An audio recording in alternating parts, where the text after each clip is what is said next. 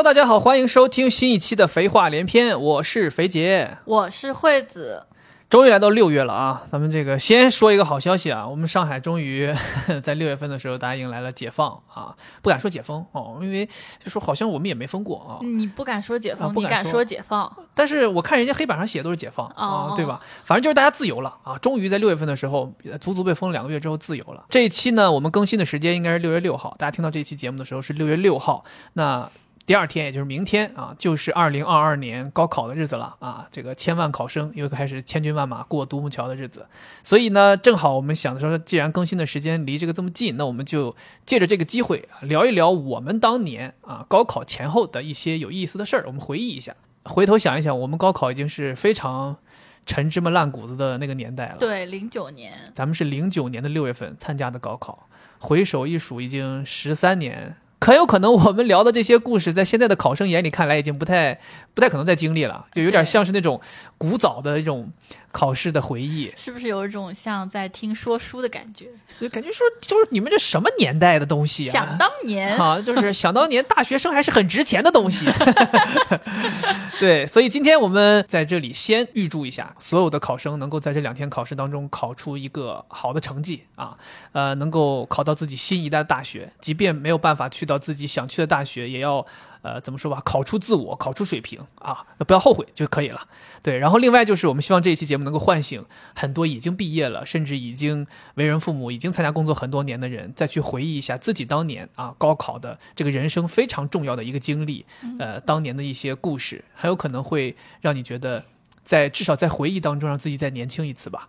金榜题名时，嗯，未必提呀，呃，金榜，我没没看到我名字啊，自己的金榜吗？自己有一个金榜，对，自己 自己有一个金榜，啊，妈，我考状元了，是状元，对我自己金榜的状元，只有我一个人。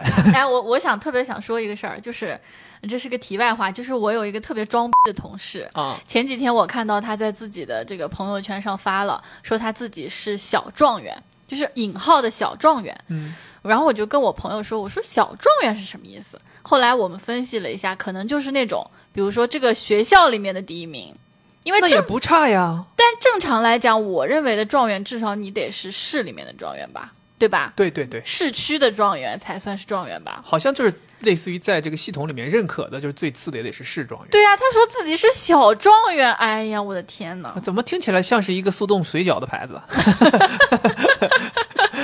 OK，然后咱们来切入正题啊，我们来聊一聊这个关于高考的一些事情啊。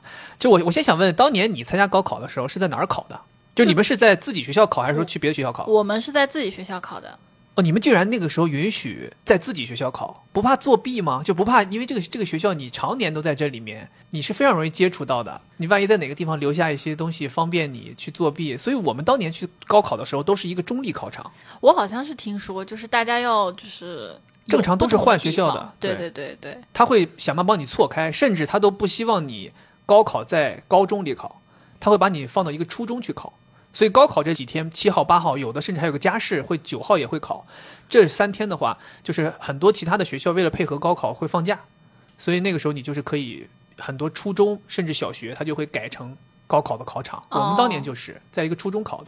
我记得我们那个市里面好像其他的高中似乎是有这样的规定，但是我们那个高中它因为是在犄角旮旯，就自己的一个非常独立的一个地方，法外学校，所以我们反正是在自己的学校里面考的。什么学校这么厉害？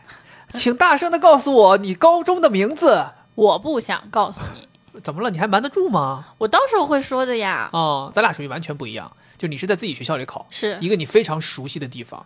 对，其实我觉得考场环境你熟不熟悉，其实是很重要的。对啊，它会影响到你紧不紧张。对自己的学校很好啊。对，但我跟你又有点不一样，你肯定是走读的吧？所以你是要回家的，对不对？我们考试的那三天就是在学校里面的，没有回家的，是吗？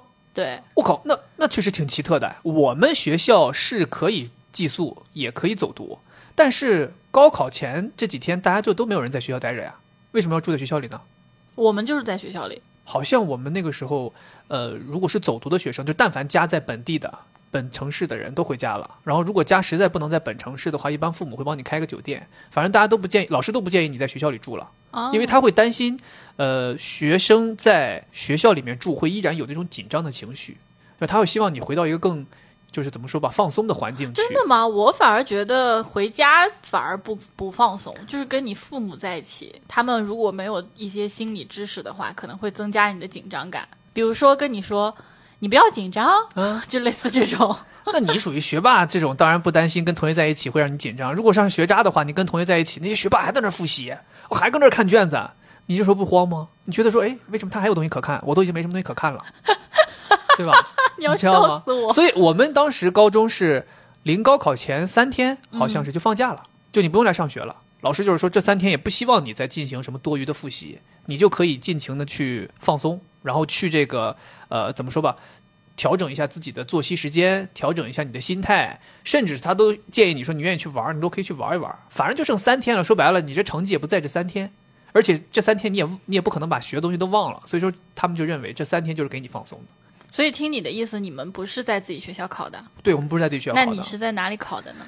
我们是在一个初中，是一个中立学校。当时我不是说我们会放三天假嘛，老师还也会跟你说，说你最好呃提前一天去熟悉一下你这个要去的考场的这个交通。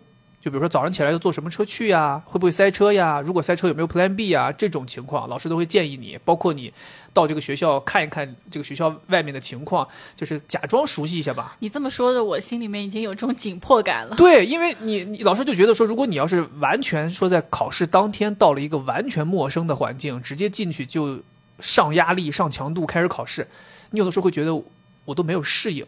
就那种机体上就觉得不适嘛，没错，这个还蛮重要的。熟悉考场，我们其实也会去熟悉考场，但我们 就是在自己学校里。老师说：“同学们，咱们熟悉一下考场，左右看一眼。”哦，这对，这是我考试的地方。但我们其实不太一样，就是我们每一年的高考都会在同一栋楼。就我们高中不是三个年级嘛，高一、高三和高二。一般来讲，那栋楼都是给高二用的。OK，然后它是在我们学校比较核心的区域。然后我们那边一共有两栋楼，一栋叫仰山楼，一栋叫望湖楼。嗯，因为我们是环湖背靠山的，所以一个楼叫仰山，一个楼叫望湖。太有书香门第的感觉了。然后我们考试的就永远都是那个望湖楼，也是有一种是不是这中中间存在一些迷信的东西？我感觉是因为它这个楼前面是有一棵很大的树，然后这个树下呢是我们老校长的这个雕像。然后吓我一跳，我以为是老校长的骨灰埋在下面。我们老校长的骨灰也在学校里面，是在另一个地方。我天哪，是这个第一任校长吗？对，老校长他夫人还有他女儿的都放在学校里面。哇，这是这叫什么？百年古校。对，我们是一你们有百年吗？有超过哦。咱们俩上次回去看见到你前前男友那次，就是百年校庆，是不是？不是，是一百一十年了，应该那个时候。太狂傲了，太狂傲了。所以你们学校可能跟我们北师大的岁数就差前差后，好像比北师大还久。那北师大今年不是一百二十年吗？对啊，但我们回去那个时候可能应该没有十年前那么夸张，反正就差不多一九零几年的时候的一个学校。说到那个老校长的雕像在那儿嘛，然后另外那个树上面还挂着就是这个学校很早以前的。一个铃铛，就是以前还是 铃铛，那个叫什么？Jingle bell，Jingle bell。你们高考的时候是吗？有个人在那在那打，对，就打那个铃，那个叫什么铃啊？就是那叫那属于钟钟吧？啊，对对啊，小钟很小的一个，然后它就挂在树上面。嗯，平时也没有人会去打，但是只要是高考了，就会去打这个铃。我蛮有仪式感的，对，就是说在高考的时候用这个来。这个开始考试和收卷的铃声是用这个打的，是的，是的，能听得到吗？大家都能啊，因为它就在望湖楼的边上，而且它声音其实挺响的，确实有点感觉啊。你们这个确实，呃，就感觉很像是那种怎么说古时候的科举那种感觉，就所有东西都是原始的、原生态的。你像你们在一个湖边儿，是在一个老楼里，然后楼下有树，树上有钟，然后敲这个钟，然后来提醒你考试开始和结束。是，但那个楼它是。呃，重建过的，之前是一层矮的，嗯，但是重建之后，它就是一个普通学校里面教学楼的样子。所以你们那个学校的考场就只针对你们的高三学生来参加高考用？对对对。哦。这也算是新考场，就是一个别人上学上学的地方，但还是在学校里面。然后我记得我们刚才你讲的那个骨灰什么之类的嘛，呃，高考前经常会有人去献花，就是祈福吗？对，搞一些迷信活动。哦。挺有意思。迷信活动其实我觉得挺好的。是，对你，你高考前有搞什么那种玄学迷信吗？我们家没有，我觉得我们家没有，就是我就就是之前我提到过的，我妈不是跟他们一群姐妹、同学的妈妈一起去五台山祈福嘛？啊，就我妈去普陀山的那次。对啊，对，没没有搞其他的，就是。考试之前没有搞其他的，你自己没有吗？比如说我带个什么幸运物啊，或者什么之类的。没有，但是我有一个有一个习惯，就是当时我前后桌我后面坐了一个男生，嗯，他是成绩特别好，而且我不相信，我不相信，你不要说了，怎么可能在你们学校还有成绩比你好的人吗？不可能。当然了，我不算我们学校成绩顶我不相信，我不相信。反正他成绩特别好，然后特别是那种物理、数学。最后考哪儿了吧？你就说浙大。浙大什么？浙大也就一般啦。浙大，浙 大哪有北师大心理学厉害啊？没有，是浙大厉害。哦，嗯，你是属于考浙大没考上的，对不对？你要知道那个谁是浙大的哦？谁？达鲁是浙大的哦。但我我但我但我我认为达鲁的成绩应该没有你那么好。不可能，外地考浙大更难。嗯，行吧，所以所以。但他是文科生对吗？对对，那可能有点不太一样。怎么了？瞧不上文科生？啊？哦，一下子这攻击面更大了是吧？是你自己内心的投射，我根本啥都没讲，然后你再说文科生，说我。你们总觉得你们总觉得文科生好像考试就容易就简单，就背一背就完了，我们也需要动脑的好吗？不是呀，你看文科生如果考复旦肯定难，然后如呃算了，我不讲了，因为现在完全不了解这些学校是综合学校还是什么。你这话感觉好像就是啊，文科生考清华容易，考北大难。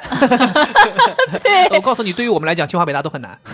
对我的感觉就是好像比较理工科强的，那他理科生竞争就激烈，文科生竞争就没那么激烈。但是应该是偏见了，这种综合性大学都是差不多的。对对对，还是要硬实力嘛。呃，说回那个男生，就他是一个特别淡定的人。你记不记得前段时间我们跟一个我的校友吃饭，他提到有一个男孩子啊哈，在浙大念的博士，后来辍学，然后去了一个很小的公司，因为他想在那个公司里面躺平。我印象不深了。对，他就说他是一个特别佛系的人。哦，你一说到佛系，我好像听听到他说的。对他是一个非常优秀的人，就是他随便考考就可以。在浙大读博，对对，然后他还没有读完就不想读了。他读的是理论物理，我记得是。天哪，这种这种东西，这种学科你都不要让我读，你让我听到他的名字，我已经觉得我挂科了。听名即挂，对，就是选课的时候一选上之后，直接就是一个 F。对，不需要，不需要上课，老师直接寄过来一个不及格成绩单。老师心想说：“就你这个姓名和学号还选这个课，直接挂掉。”然后我呢，就是考这个数学、物理，我有的时候会紧张，因为有一些题目对我来说有点难，我想不到怎么去解。嗯，然后我就会握一下他的手，考试之前就握他的手，对，我天，沾染一下他的那个平静的心态，然后我就真的会觉得，哦，我应该能考好了。天哪，这个这个确实是玄学。对，真的，你有没有想过，嗯，就是因为你握了他的手，然后他把他那种冷静平静的心态，以及对于物理、数学这些高难度的题的解答的能力传递给了你，但你把懒的气质传给了他，所以他现在开始就要躺平。你有考虑过能量是守恒的？我没有想过，就你这样，确实理论物理要挂科，就瞎说啥呢？我们是文科生，就是靠这张嘴啊。哦，所以你有这么个玄玄学的事儿？是啊，你有吗？我当然也有玄学的事儿。跟你前女友对不对？没有没有没有没有，我高考没有给你什么寄语之类的吗？没有，我们两个人在高考前那段时间还没怎么联系，因为他自己也觉得说是怕会影响我。好的，可以 stop 了，继续讲。这这个事儿咱不说。其实我也有一个玄学的事儿，就是我在高考这两天，我们就考两天嘛，七号八号，穿的衣服、裤子、鞋是一套特殊选的。对，你知道我们是选了一套什么衣服呢？是。选了我从高三开始的模拟考试，其中有一次模拟考试，好像是市级的模拟考试，考了一次最高的分数，就是我所有分数当中最高的。然后那一天穿的那套衣服、裤子、鞋，然后我就同样高考那一天也穿了那一次的衣服、裤子、鞋。而且这两天我就穿这一套衣服没换。以我的性格，肯定是每天要穿不一样的嘛。然后你就没换，关键是你知道那个时候考试的时候是夏天，还挺热的。对呀。然后你要为了保证这个衣服每天都是干爽的，所以。考完回家第一件事就是把它们全洗了，然后烘干，然后为了第二天能再穿。对，所以我当时就是认为这些衣服能给我带来幸运。那我想问你，这运气不会洗掉吗？运气水洗完的衣服的水都喝了，哈，都直接内循环了。救命！呃，喝没没喝下的，我妈都炒菜了，啊，全都进到家里人肚子里了。对，反正这就是我当时的一个一个迷信啊。对，而且你刚才说那个就是放松，就是你说要有平静的心态啊，怎么怎么样的。其实我当时在初中的时候，我的初中班主任当时教了我一套。教了我们呐，所有学生深呼吸不是一套如何让你静下心来放松的方法啊！我在中考的时候就用了，然后到高考时候我依然在记得他那个方法在用，我就觉得在这儿可以分享给。呃，我觉得也不是分享给考生了，因为明天就考试了，你分享给考生也没什么用，就是分享给大家吧。我觉得大家可以平时，如果你心不静的时候，可以试一试。我突然想到，竟然有人要在我面前教别人放松的办法，我要听一下是什么。哎，咱还真是不一样，就是你那种正念那一套放松啊，是属于要发自内心的去通过呼吸啊什么的。我这个呢是通过声音啊来放松。是什么？他是这样做啊，大家可以边听边学一下啊。呃，他是你用手两个手掌，就是手指头朝后。手掌朝前，把你的耳朵堵住，然后你这个时候你就听不到声音了嘛？对，听不到声音之后，你就其实你全神贯注的都是，你可以理解为是你身体内的声音。嗯，然后这个时候你用手指在后面慢慢敲打你的后脑，稍微用力一点，然后你能够通过骨骼传达的这些敲打的声音，你能感觉到放松你的身体啊。然后你闭上眼睛，就一直这样敲打一个三十秒、一分钟，你的身体就会很快平静下来。因为你听不到外界的声音，然后你全神贯注都是这有规律的这个声音，然后你在敲打的时候，你能感觉到你身上很酥，然后你就放松了啊。对，这他是教我们这个，就是他说你们如果要是一旦有什么事儿紧张了，可以二十秒、三十秒很快的放松下来。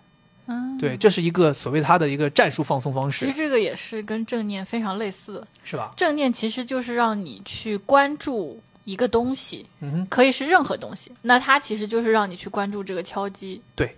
对对，所以我当时这个东西，我觉得也算是一个玄招。哎，那关于这个高考前准备，我还想问一个，就是你们之前有没有那个百日誓师大会？有，那肯定有，这个应该是全国每个学校都有吧？对，打鸡血吗？对，大家要在这个，呃，你们是在哪儿办？我们是在操场上办。我们好像是礼堂啊，你们是那你们是礼堂？我们当时在操场，因为我们有一个环节是要往上抛书。哦，对，往上抛书，就其实那个百日誓师大会。你可以理解为有点像高中毕业典礼，是是是，他就是就是接接下来之后就，因为你高考完之后，大家马上就撒丫子了，是的，很难再把大家搞回来，说搞个什么毕业典礼，所以就是那个百日誓师，基本就是一个毕业典礼。毕业典礼的时候，就有一个，你想正常大学毕业典礼不都是有往上抛这个学士帽这么一个动作吗？然后我们当时就是有一个，就是往上抛书。然后会拍这么一张照片，然后那个时候你就看到满天都是三年高考五年模拟啊，不对，五年高考三年模拟，是要于几年高考几年模拟，我也记不得了。反正就是把那个练习册大家全都抛上去啊，五花八门，各种颜色，红的、绿的、黄的，对，就有这么一个。我们我记得当时就是在那个礼堂里面，因为我们学校是很有历史氛围的嘛，所以它是有一个礼堂在里面，然后是那种古建筑，只有一层，然后进去之后吧，就跟那种。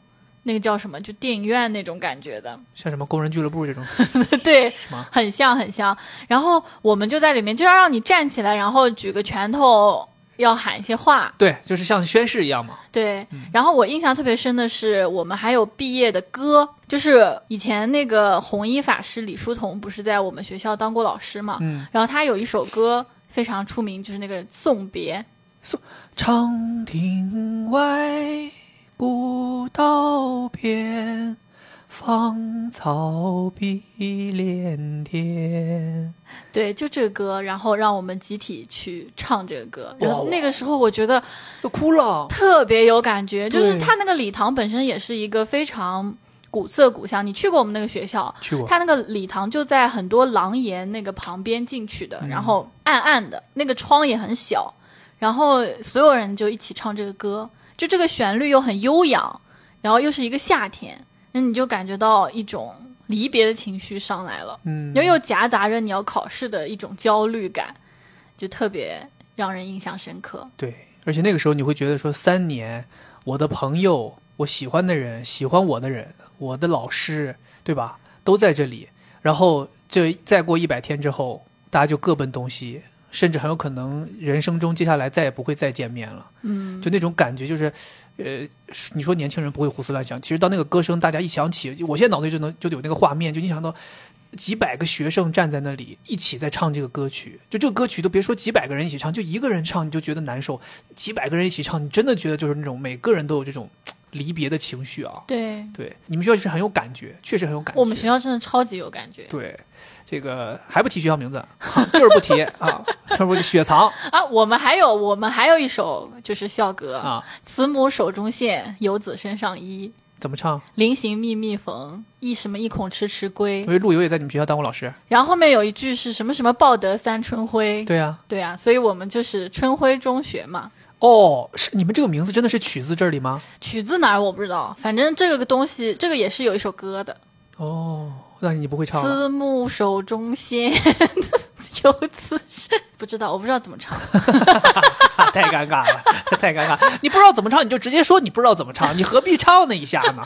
这不是为了节目效果吗？大家都喜欢我听我唱歌啊？是吗？本来长亭外，古道边，我要自己唱的。那给你个机会，来，你唱一下。长亭外，古道边，芳草三年就这样过去了。各位同学，去唱呀！不知道歌词了。这种这种感觉，你看这种感觉，歌词了，马上就是要给就给听众直接催泪。各位同学，午休时间马上就结束了，请大家赶快回到各自的教室进行下午的课程。我还有个事情想问，就是你在高考期间，就是考试期间啊，嗯，有上过厕所吗？好像没有。我这个人本来就不爱上厕所。确实，确实，就是现在日常的话，一天可能就上，总共连连尿带拉的，一天都不超过两次，都不知道你这个身体机能到底是怎么回事儿，都排哪儿去了都。然后其实那个时候确实老师也提前会提醒你说，高考上厕所是非常难的一件事儿，就就是建议大家千万不要浪费时间去上厕所。因为那个时候，大家老师都说你答题时间都来不及，好像上一次厕所从申请到你最后能去，去完回来，可能这前后要拖十几分钟，甚至二十分钟，是吧？对，然后，所以我那个时候就是我有一个毛病，就是我一紧张就肚子疼。你好，typical。对我一紧张我就肚子疼，然后还有一个什么时候我会肚子疼呢？就是我一冷一热我就会肚子疼啊。就是比如说学校咱在考试的时候，比如说教室里空调吹的比较猛了，特别凉了。然后我就肚子疼，所以我那个时候知道自己有这个问题。然后我每天每次考试这个之前，我都会想办法去强迫自己上一次厕所，就是把这个体内排空。然后呢，我会那个时候夏天我是穿一件短袖，然后外面套一件长袖。如果要是热了，我就把长袖赶紧脱了，我就避免我肚子疼。如果要是冷了，我就赶紧再穿上去，就是准备了这么一个东西。但是呢，你像我这种人，就这种好奇心这么重的人，我就是想尝试一下上厕所。就是想尝试一下在高考期间上厕所，我想知道一下这个流程到底有多复杂。想想有有会有学生对会有学生有这种想法吗？我当时就是这种想法，这是为什么我在我那个时候在高考复习阶段，就最后可能一两个月的时候，我为了记录下来我们同学所有的人高考复习的时候的样子，我每天都带一个相机上学，然后每天都拍大家大家的照片，甚至连模拟考试的时候都发卷开始答题了，我还在外边拍照片。然后老师说：“你在这干什么呢？”你怎么不回考场？考都考试都开始考都开始答卷，你在这干什么呢？我说老师，你等我一下，我要记录一下大家这个模拟考试的这些瞬间。老师说你有毛病吧？你你你你这赶紧回去！你这是什什么什么事儿重要，什么事儿不重要？你自己不知道吗？所以我当时还记录了不少我们同学在最后备战高考的一些照片。嗯，对，我觉得还挺有意思的。对，然后我当时就是嘛，就是怀着这种好奇心，我就在有一门考试，我记得好像我中间觉得时间还挺够用的时候，我就举手。申请上厕所，其实我根本不想上厕所，是我就心想说，我这时间够用，我就就上一次，确实很麻烦，你知道吗？他是你的这个考场里的老师，先说 OK，你要上厕所，你等着，我们要叫走廊里有一个巡逻监考的老师，然后巡逻监考的老师腾出班来过来，在门口等你，然后你出去，他带着你去厕所。如果你是男生，就男的考老师带着你；如果你是女生，就找一个女老师带着你。是的，是的。他护送你到厕所之后，他在一个不影响你上厕所的地方看着你，你上完，然后再把你弄出来，再把你送回教室，回来继续考试。而且我不知道你们当时考试有安检吗？高考的时候有，就是要有一个那个跟那个有飞机安高铁一样，有个金属检测仪嘛。所以就是你去完厕所回来要重新检测一下。哦，对，所以这个是我还是我还有幸体验了一把，我觉得还挺难得的。我是没体验上，对，但是我觉得这个事情也是看心态了。如果你觉得像我是属于心态好吗？关键是我不想上厕所，我为什么要上厕所？不好奇吗？不想体验一下吗？我不想体验，在这个所有考生的目光当中走入上厕所了，没有人看你。嗯，那你考试前一天晚上睡得怎么样？就睡得超级好，这么没心没肺。对我跟你说，我的焦虑哈，我回忆了一下，就是我读书的时候是没有焦虑的。我丝毫没有焦虑，还是自信呗。对，然后睡眠也非常的好，顶多就是说有些害怕，因为你还是会有可能担心自己考不好，或者害怕。出现一些你不会的题，但是那种感觉不是焦虑啊，不是像现在作为社会人那种患得患失，没有，就是我只是会觉得明天要去考试了，我就考出自己的成绩，但我又会害怕说有可能会考到自己不会的题，但我不太会怕自己考不好。你这是什么逻辑？就考到不会的题了，不就考不好了吗？因为你知道高考它是一个正态分布的出题，它不会出太多让你都不会的。我我当时就觉得，只要我会的，我一定拿到这个分数；不会的就算了，就够了。对，对我只要把我会的全答对了，对，就够了。对，而且会的我不可能不答 对，对吧？对，然后我就会觉得，我我我还觉得有点兴奋，就是说，哎，明天要去考试了啊！就当时给这帮人展示一下我能力了。不过我当时想的是，会不会也是自己的一种嗯防御机制？就是你已经。紧张到一定程度之后，觉得无所谓了，破罐子破摔。对，那应该不至于。因为我现在回忆，好像当时真的是没有现在这种这么紧张。就我觉得，可能现在的紧张是因为很多事情咱不可控嘛，就是你有未知嘛。对，对吧？但是那个时候，其实说白了，对于考试，尤其像你这种学习成绩还比较稳妥的人，其实你觉得都是一切尽在掌握。对，而且我的感觉就是，嗯，为什么当时我没有很焦虑、很紧张？就是我觉得。当时那个环境，它是一个学习环境啊，然后它没有那么像现在那么残酷。就当时我就觉得，虽然同学之间有竞争，但是竞争的维度很小，就是靠考试成绩嘛，就你会不会这道题等等的，没有现在这种现实的压力。就你要去挣钱，然后你要挣更多的钱，你不需要看老师的脸色，对吧？你只要考试成绩好就可以了，你只要学会这些就可以。但现在我就觉得。压力特别多，什么领导看你顺不顺眼啦？我太出色了，会不会让领导觉得我盖过他的锋芒了？会有各种各样的压力。然后那个时候，因为又年龄小，你会觉得很有依靠感，就是我只要把成绩。弄好了，我吃穿不愁，父母都会帮我弄好的，我就会有这种感觉。所以当时顶多就是对于考试这件事情本身的一些不确定或者说害怕，没有像现在这种作为成年人就是自己要去打拼的这种焦虑感，真的没有。所以大家都会讲说，哎呀，高考再也不想经历了，这东西太残酷。但是我又会觉得，高考的残酷，它就没有像现在你每一天在打工。做社畜的残酷，那么残酷，真的。那我如果换一种说法，你你会不会理解成这样？就是高考他们所谓的残酷，可能不是高考这一天的残酷，因为高考这两天就是一个决胜负的时候。就像运动员去比赛的这种，你比赛那一天其实已经没有多残酷了，因为你其实并不在于这一两天，而是你前面那些准备。但其实高考复习阶段还是蛮蛮残酷的。其实跟那个高考复习阶段和你现在作为社畜每日打拼的阶段，其实应该是这样去比较。但是我觉得高考复习阶段是一个特别有目标的阶段。嗯，就是你知道我要做的是什么，我就是要复习，我要把这些知识点一条一条每个考按照考纲，按照往年，按照老师的判断，你就把这些题目会做了就可以了。不像现在，你知道哦，我要努力，但是你又不知道我到底要努力什么东西。我到底是去舔我的老板，还是要把我的事情做得更好，还是我要去跨部门合作？我不知道我怎么样才能变得更好。所以就那个时候目标是非常简单明确的。对，而且你每天你都觉得你变得更好了呀，你你你在学习，你在成长。我会有这种感觉，就虽然大家会觉得说，哎呀，高考那些题目后来长大了也没有什么用，但是你的这种不断去重复做一件事情的耐心、坚韧、坚强不拔的这种心态，这不磨练出来了吗？所以说嘛，你读书时代为什么简单？因为你的目标是单一的，对，你就只需要丰富自己的单一维度的能力就行，就是所谓的学习成绩。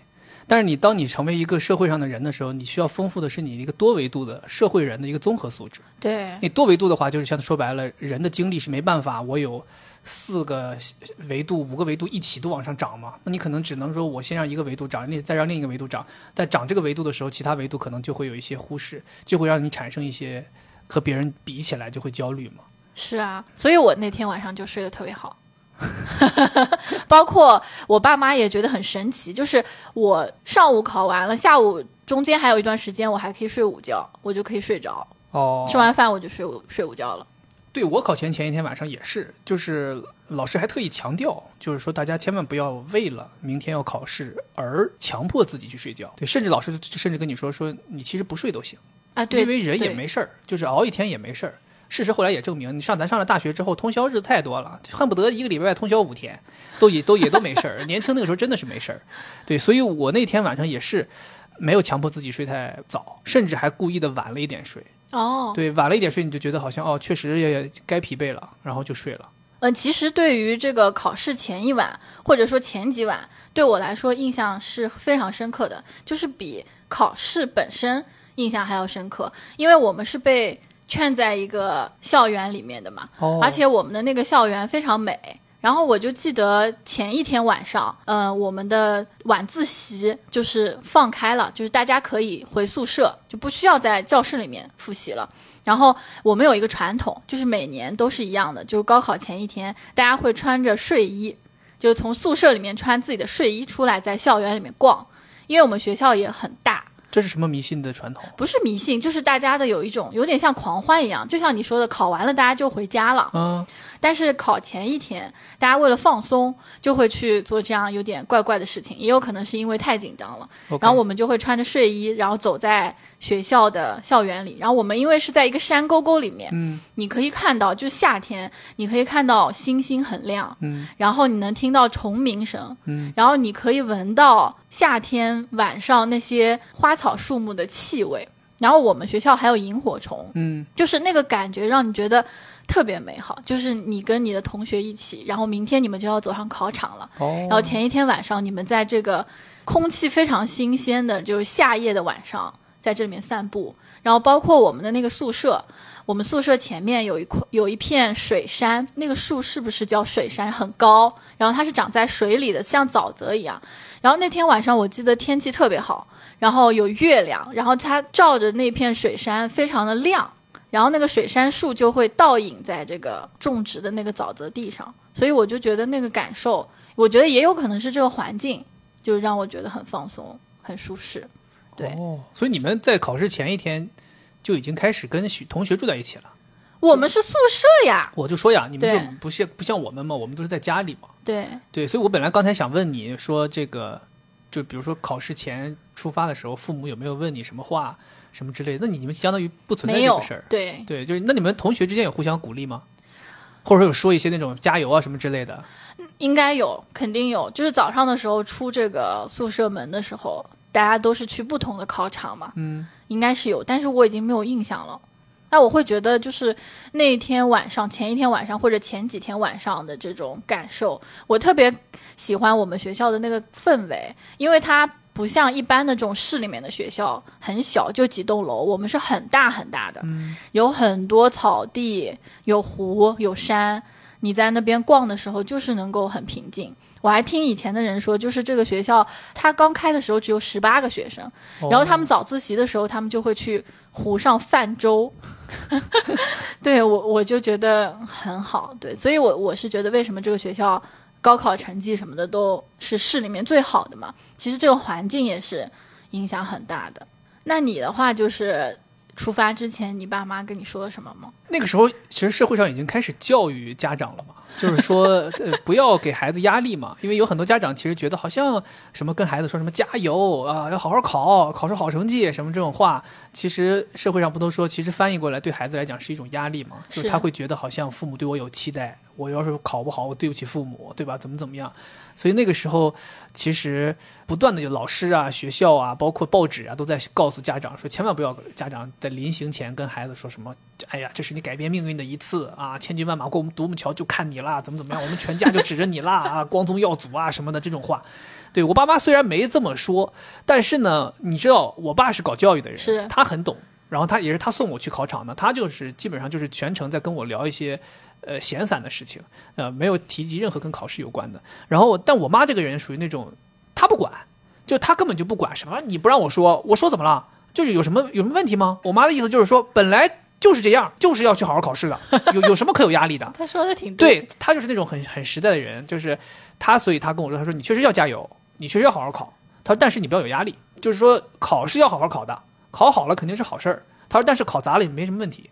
她说，所以说你不要有压力。哦，对，他是属于这种模式，他也不是说我就是为了怕你有压力，我就避而不谈。是对，但是他说我要谈，但我不用，不是说告诉你有压力，你可以考砸，哦，对，而且他他也是对于我，如果要是考不好，他也有一定的心理准备。嗯，因为他他也知道这么多模拟考试下来，你究竟是个什么水平，他也对，拿捏了其实大差不差。对，对我爸妈虽然说就是不在我身边，但是他们每天都会过来送饭。哦，就是他们会担心，像探监一样，对他们会担心说你在呃学校吃的不好，所以当时他们是我们宿舍四个女孩，然后父母集合起来，每个人大概是安排了，比如说今天是谁送，明天是谁送，就是有这样子的一个排班表。我记得很清楚，他们就给我们送那种大鱼大肉，龙虾都有。你想象一下，龙虾这种菜，我们不就是去饭店才会吃吗？嗯大龙虾、龙虾、甲鱼，就这种东西给我们送过来吃那。个补的都窜血了吧都。我记得我以前听过最搞笑一个事儿是，我当时有一个在新东方上课，那个上英语课，然后有个老师就跟我们讲说，他就是高考前他妈就怕他营养跟不上。他妈就怕他这个孩子啊，各方面都不行，就影响智力的输出。所以他妈说，从高考前啊两个月开始，就每天要吃两根海参，其他时间还得顿顿有大补的汤，各种什么这些，对牛尾啊什么都给他炖呐熬啊，甲鱼啊，你说就他都吃。他说有一天早上起来他懵了，还有一天早上起来呢，他说一醒来之后觉得自己这个半边脸啊湿乎乎的，然后他一抬头，啊！那个枕巾呢跟着脸一起起来了，那粘在脸上，然后他就懵了，懵了之后呢，他就看边上这个这个枕巾，他就把他的纸巾一撕下来，发现流了一晚上鼻血，最后半干不干，那个枕巾和脸粘在一起，哎呦妈呀，害怕！就补大了，你知道吧？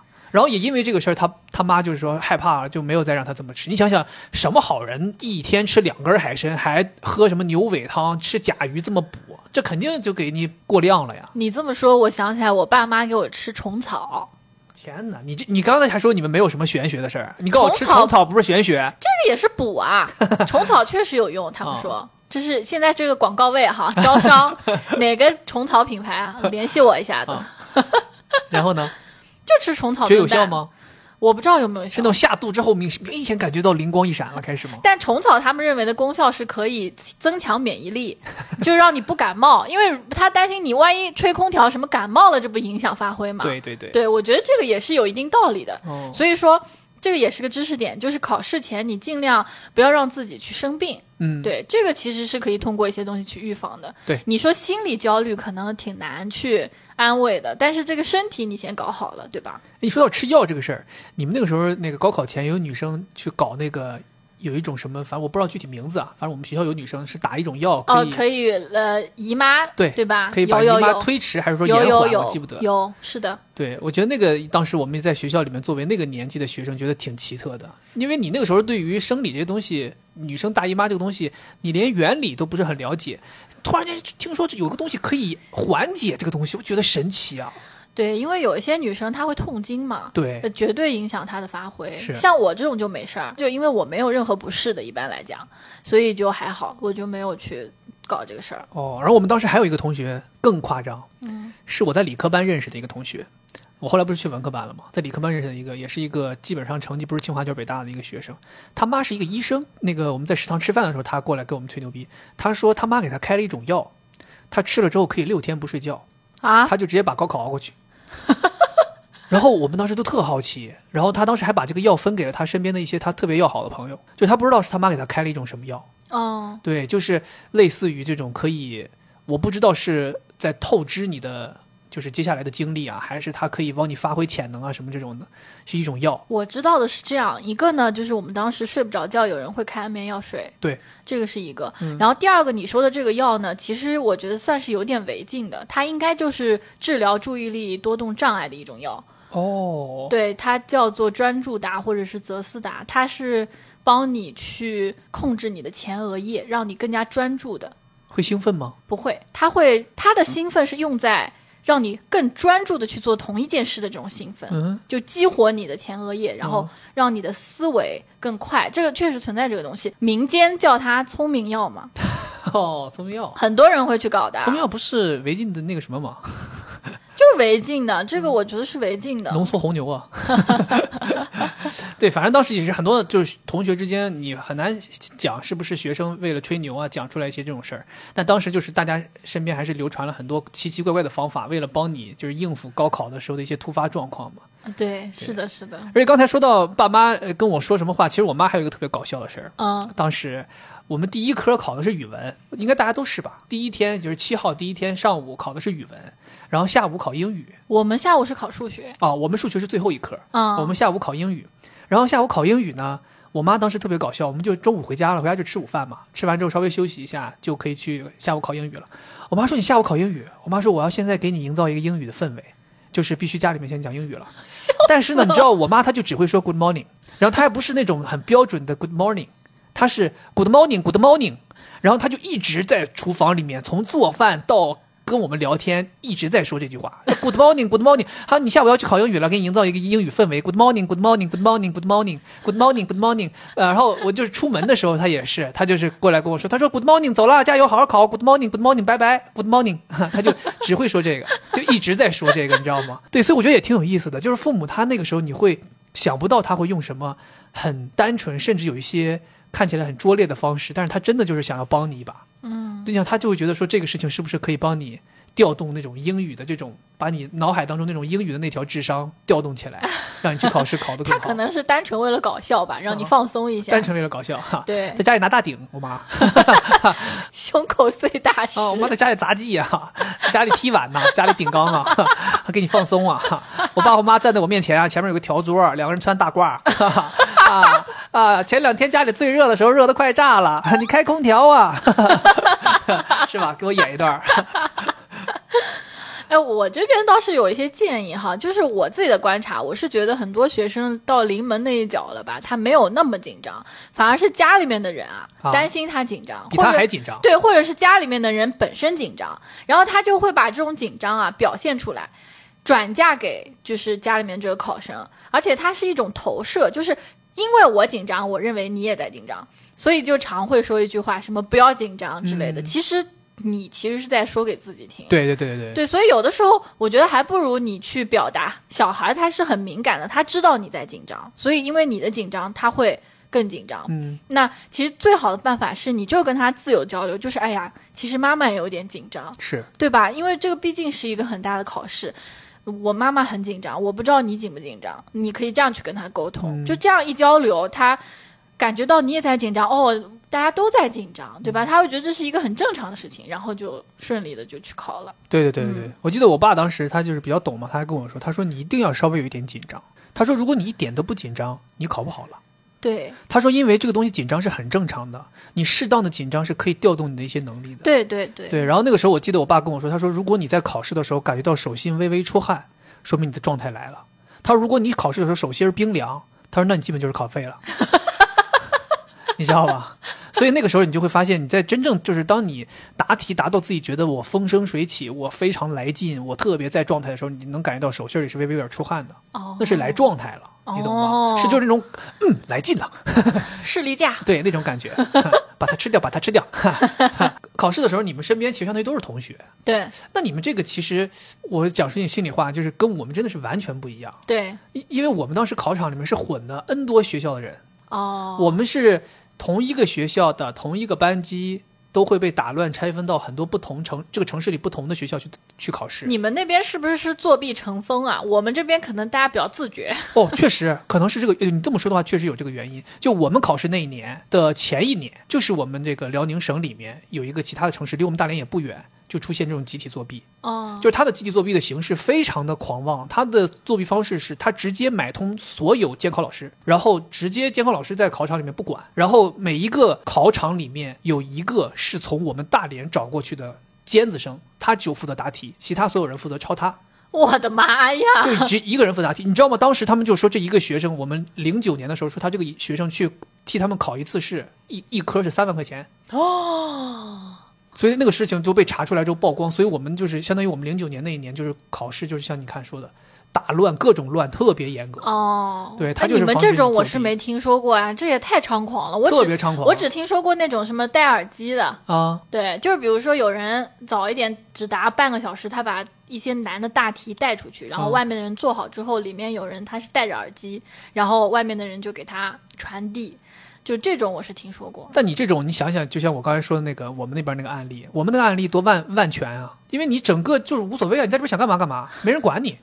但你这种，你说被抓到了是不是？可以直接复印吗？他就在那个黑板上写，来这道题，同学们这样子答。他们就是说，其实当时就是你都不敢想里面会有多夸张。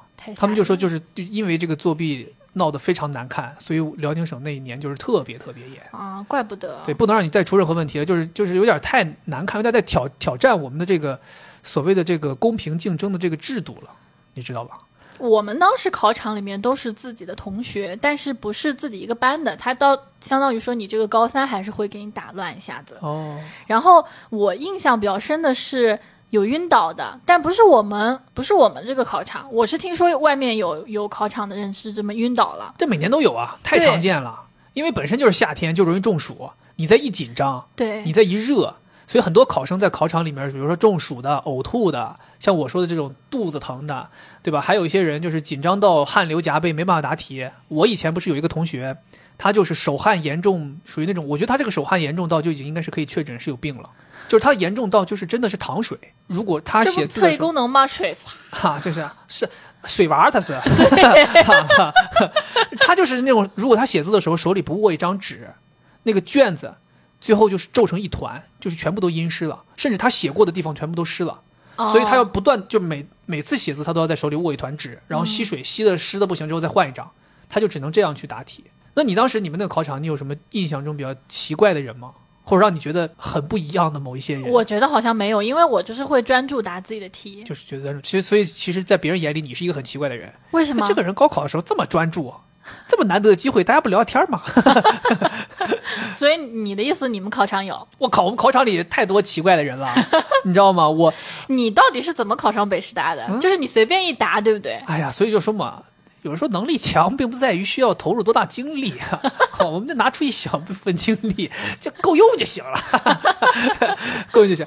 对我当时，因为我不知道你们学校里面，可能你们学校因为就是属于那种太学霸层了，所以你们是不是不太有太多人是高中就决定要出国读书的？有，但不多吧？嗯，我们那个时候就是学校里其实很多。我们那个学校有一个特点，就是是这跟学不学霸没关，这跟条件有关吧？你们大城市，但我们学校一般选择要出国读书的人都是成绩比较差的人啊。但是因为我们学校是有一些这种呃好的政策，对他们可以在我们学校来，然后搞出国，所以我们当时学校里面可能有很多人都是要出国的。然后再加上有一批保送的，嗯，你们肯定也有呗，就是保送的，对，嗯，所以保送出国的人，按理他们是可以不用参加高考的，但是老师会跟你说说高考。人生难得的经历，还是能去就去，因为那个时候说你可以不参加，但不是说不让你参加，你只要自己花了那个高考报名费，然后你出了这个卷子钱，当时卷子要花钱，好像我记得卷子好像是考一次要花二十七块钱，就是纯粹的这个纸张的工本费，答题卡和卷子纸的工本费。老师说你把这钱交了，去体验一把，答好答坏都无所谓，甚至你都可以全力以赴，看看你究竟能考多少分。就老师是建议大家去的。然后，所以那个时候你知道吗？考场里是有很多这种根本无所谓成绩，就是来体验一下的人，他混到你的考场里，这不就有意思了吗？哎，这个有点像我们这个风控出去纯玩卡和购物卡啊，对，购物邀请卡是吧？他们属于纯玩，对，纯玩团。我记得那个时候我认识的我们班的出国的人，基本都是提前答完提前走，嗯，就他就真的是体验，觉得差不多了，可能一个小时的考试，他可能做四十五分钟他就走了。就他觉得就够了，我不想在这儿再再再待了，无聊了。而且他也很享受那种，你还在里头考试，我就已经走出门的那种感觉。是对我说，我遇到个奇怪的人，是我考最后一门数学的时候，我随机随到了一个最后一排的位置，就我后边就是墙了，我最后一排，然后我是中间这一趟座椅的最后一排，在我右手边随来一个姑娘来考试，从卷子发下来就开始睡觉，然后我一开始就懵啊，我一想说这个人只有两个可能，要么就是大神。不急的答，哈，剩一点时间再开始答来得及，要么就是无所谓成绩的来玩的，然后他开始睡觉，而且睡那个姿势啊，就特别特别野，在那睡，然后我这边就跟那答题啊，非常认真答题。但你知道吧，他你想想，大家都在答题，那些答题的人不会牵扯你注意力，但这个睡觉的人特别影响你注意力，你老忍不住想看他，想说啊还在睡啊，都已经三十分钟过去了，就真的一点都不写吗？然后你就你知道吗，很牵引注意力。然后直到最后快交卷的时候，我看监考老师实在受不了了，监考老师下来了，走到我们我俩中间，就在这个考生旁边，就推他，说：“哎，这位考生，这位考生，起来了，别睡了，快交卷了，稍微写两个字呗。然后他就是那种睡眼朦胧起来啊啊哦哦好。然后我这时候看到他才开始写自己的名字，准考证号。然后写完之后他又咔又开始睡了，真的是连选择题都不做。我当时想说，我说你何那你何必呢？那你回家睡不好吗？对啊，来这干什么？对你为啥要搁这儿？一个字儿都不写，就你哪怕说你说我大题懒得答，我把选择题随便蒙一下也行啊。可能他现在在录播课。哎呀，我们当年高考的时候啊，我就是故意去干扰我旁边的人啊。果然有一个男的，我在那睡觉，他就一直瞄我，一 看就是被我影响。我全程假睡，他根本没看出来。呃，我反正不知道那人现在考哪儿去了，反正我是顺利去了哈佛。对。笑死！对，当时这个人确实让我觉得挺惊讶的哦。对，最后最后一门考试，因为最后一门考试嘛，那个其实我最后一门考试还挺紧张的。就我前面的考试基本都是要么就是答到最后一分钟刚好答完，要么就是中最后还能剩下点时间再检查检查。但数学那一门考试，我是真的到最后一刻铃响最后一刻，我蒙了一个最后一道大题的答案，就是完全不够时间哦。对，完全不够时间，就是答的非常仓促。不过我觉得也挺好的，就是在最后一门的时候让你有一个。这种感觉，因为很多学生会反映说，在最后一门课考试的时候，会很容易心心散了。就你想到就，哇，还有三十分钟我就解放了，就这个时候你就没没办法集中注意力答题了。所以我当时觉得这个对我来讲还挺好的，就是我始终没有办法去思考接下来的事情，因为我时间不够，我老在想着我得赶紧答，赶紧答，赶紧答，所以注意力非常集中。所以当打铃收卷交卷那一刻的时候，就是那种一下子解放，对，就很像是这种。六月一号一下子给你拍醒，告诉你解封了，那种感觉啊，解封了啊，什么时候事儿啊？啊，睡蒙糊糊的，就这种感觉，你知道吗？嗯，明白了。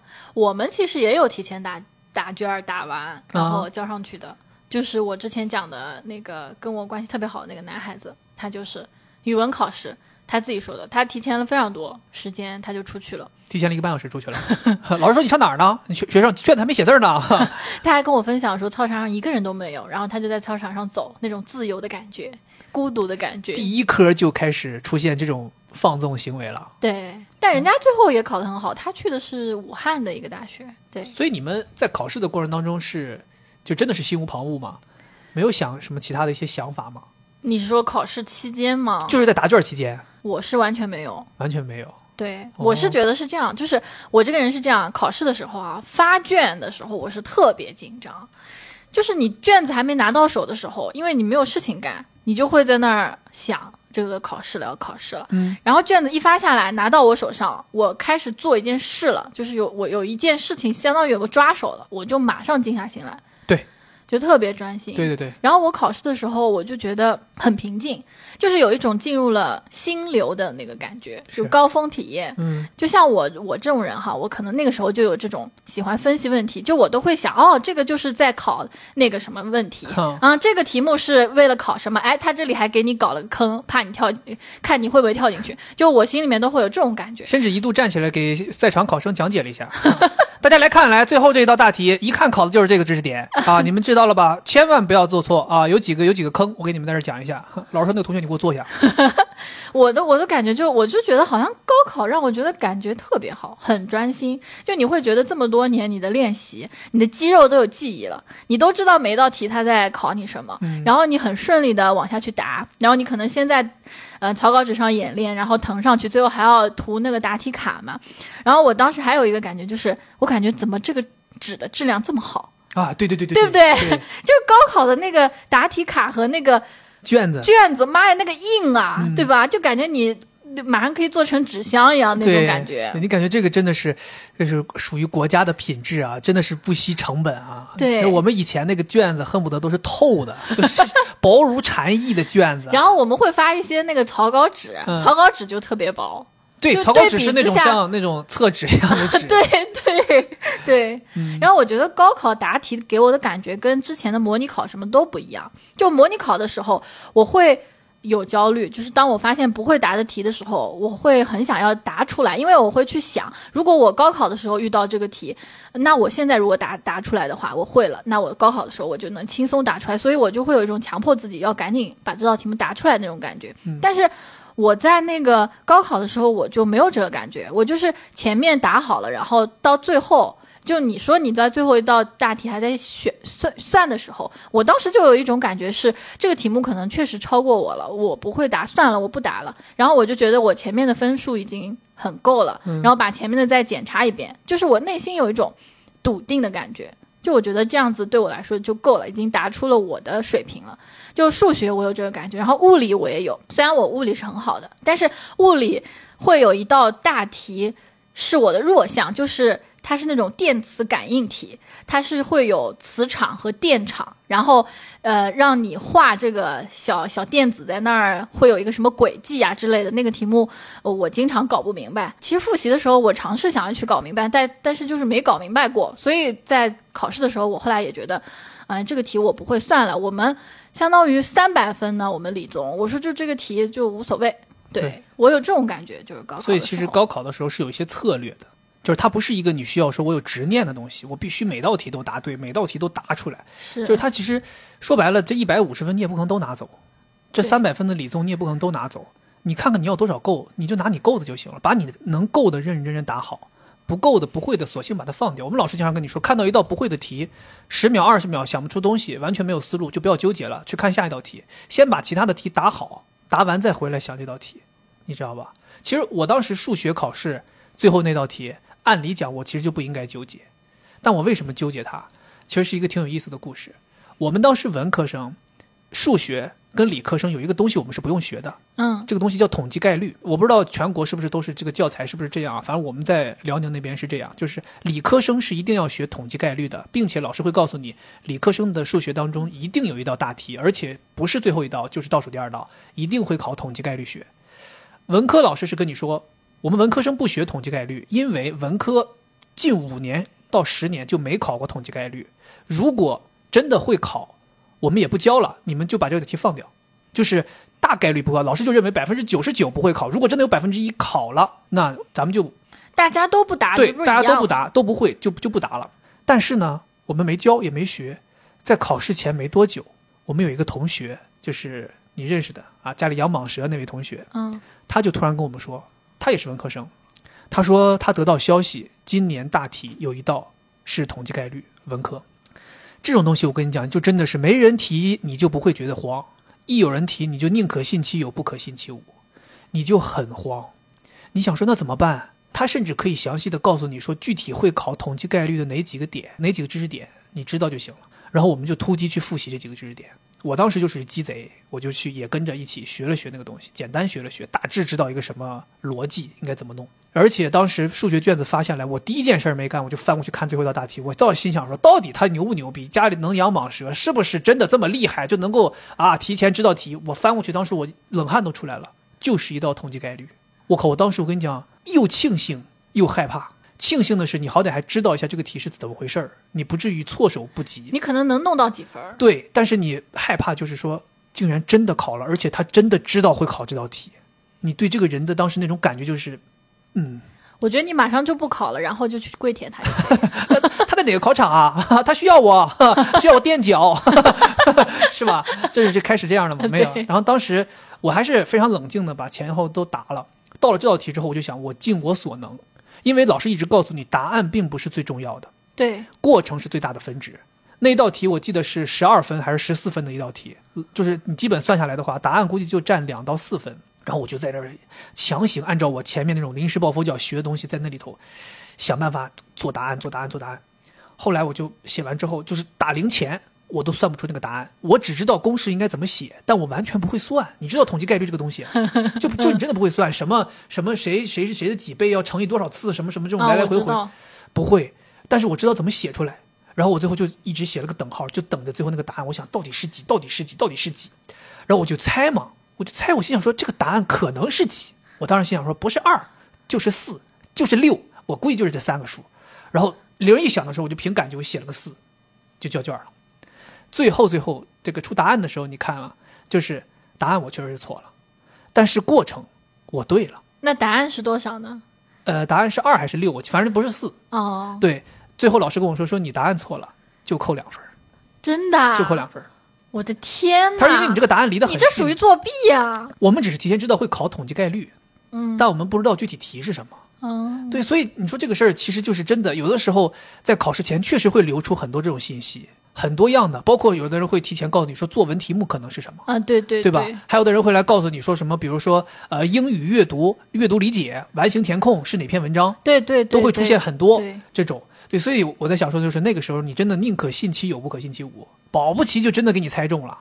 是，我觉得可以简单准备一下。你知道吗？我就因为这个事儿，数学我最弱的学科，我考了一百四十二分。那不就只扣了八分吗？只扣了八分啊！真的假的？你所以我前面，所以我前面其实就是相当于很稳。那你其他我在高中的时候是数学课代表。那你其他那些怎么会考那么差？待会儿就可以给你讲，就是呃估分的时候大霹雳，呃这对答案的时候大霹雳。哦，语文都给都给我批完了，我这这直接批成两半了都。要笑死我了！我突然想到，就是我答题的时候，嗯，就语文是我的弱项。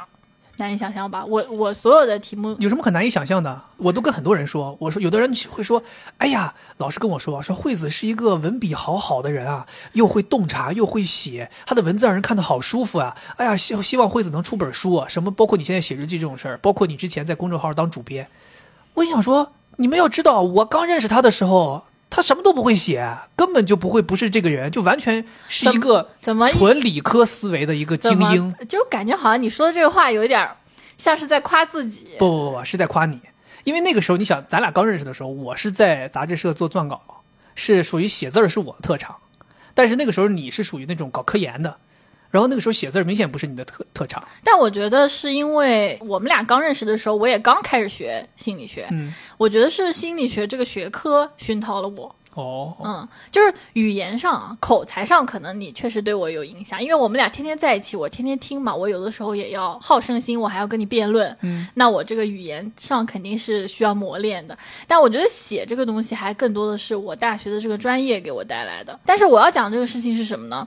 就是我的语文确实不太好，然后我一直都很害怕考语文，但是呢，那一年我语文却考得很好。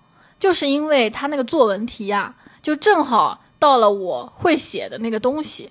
就其实大家可以发现，我是一个很容易去描写感情的这样一个人。嗯，那其实那个时候已经有了。当时我们的那个题目好像叫做什么“绿叶对根的情谊”，类似于这样一个，一个很很很形而上的一个题目。对，但是我当时就想到我可以写亲情。嗯，对，然后我就是写了我对我父母的那个感情，估计是那个作文肯定是。分数比较高，对。结果老师说孩子感情太细腻了，这孩子肯定在微博上更新日记吧？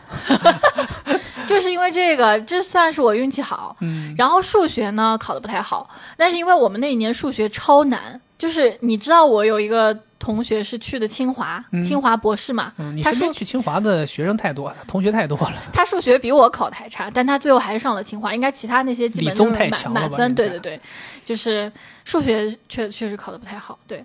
那你当时最后考完之后有什么感觉吗？是就是那种非常有信心，觉得自己考考没问题，还是说有点慌，还是说甚至说根本就没有没想？没想，我们没想，因为我们不需要估分儿，就考完立刻就放放放鸭子了，就撒丫子了。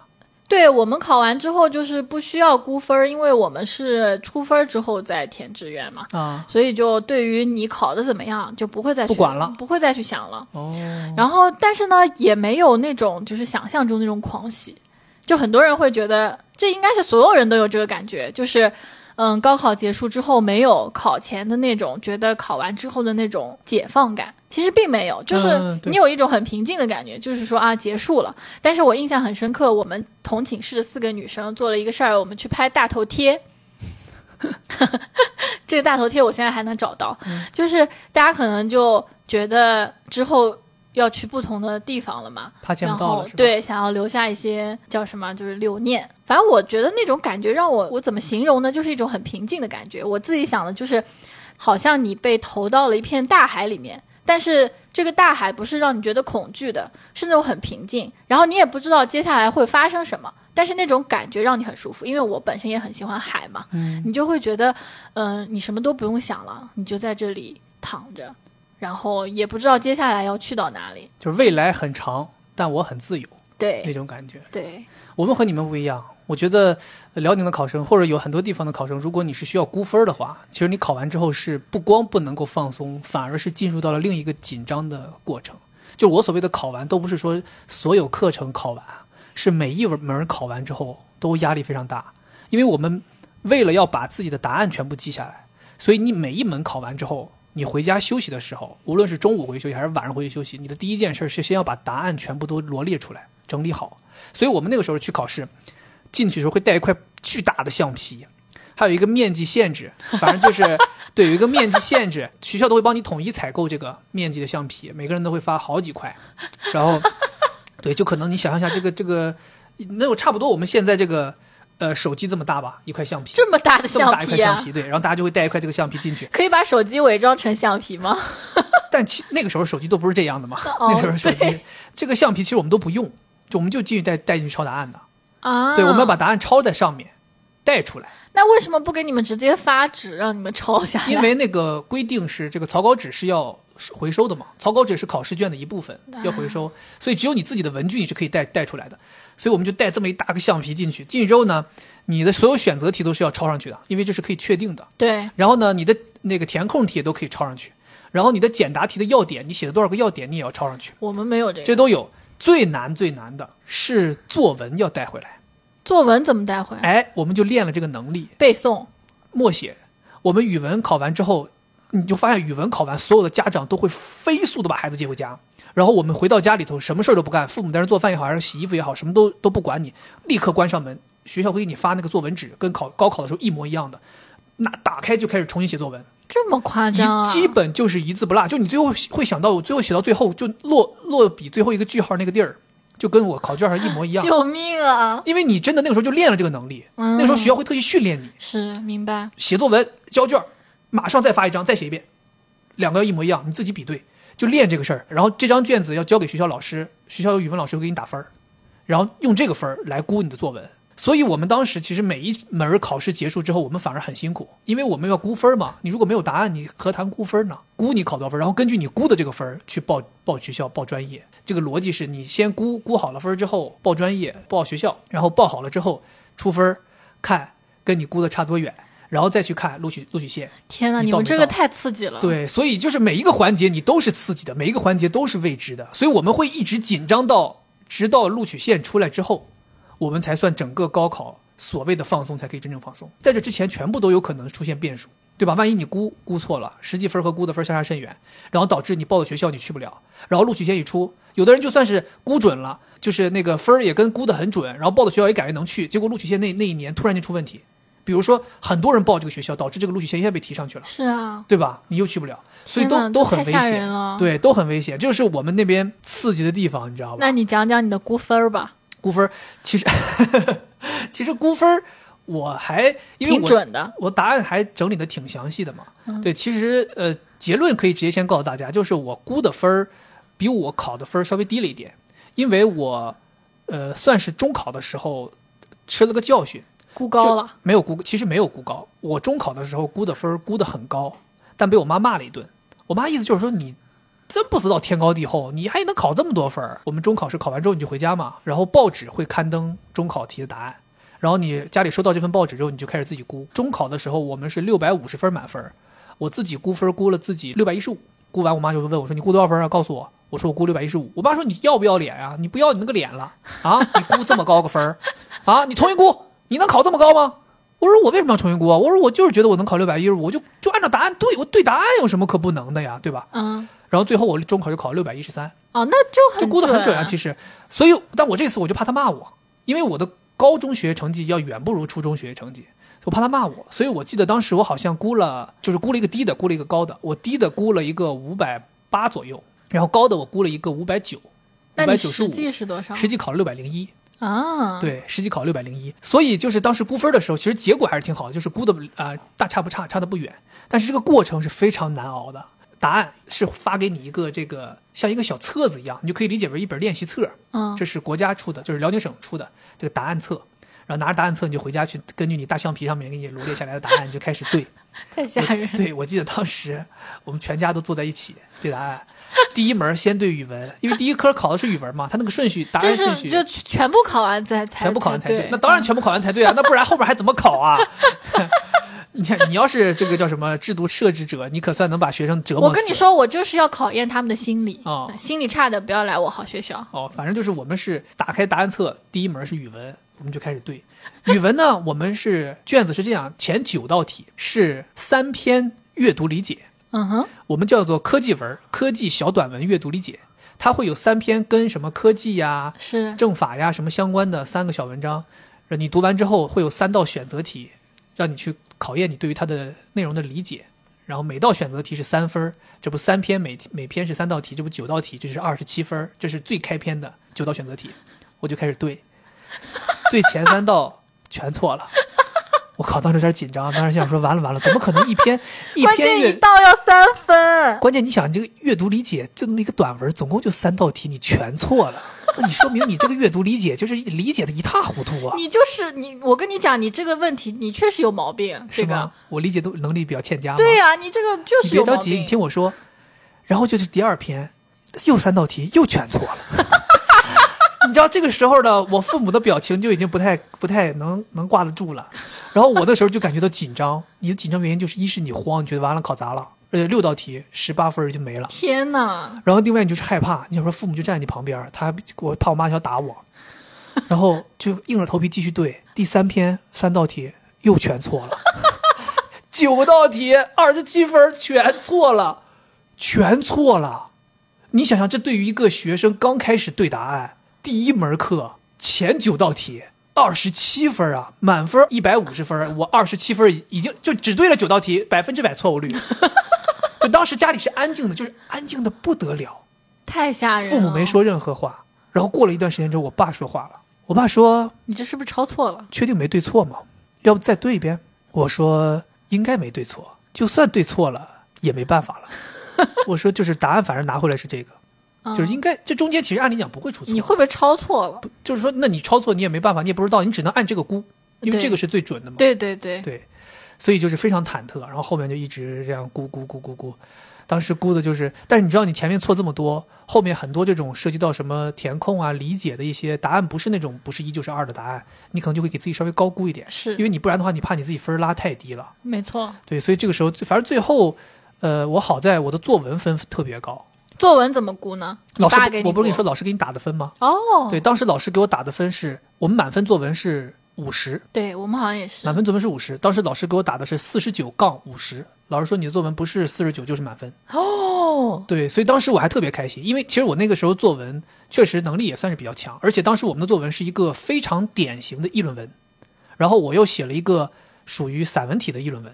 所以当时我觉得特别特别舒服，就是我写完这个作文，我觉得我到到位了，语文绝对稳了。但是当时没想到，就是前九道题全错了。你想想，我如果要是九前九道题不错，我最后语文考了一百一十七。那你就北大。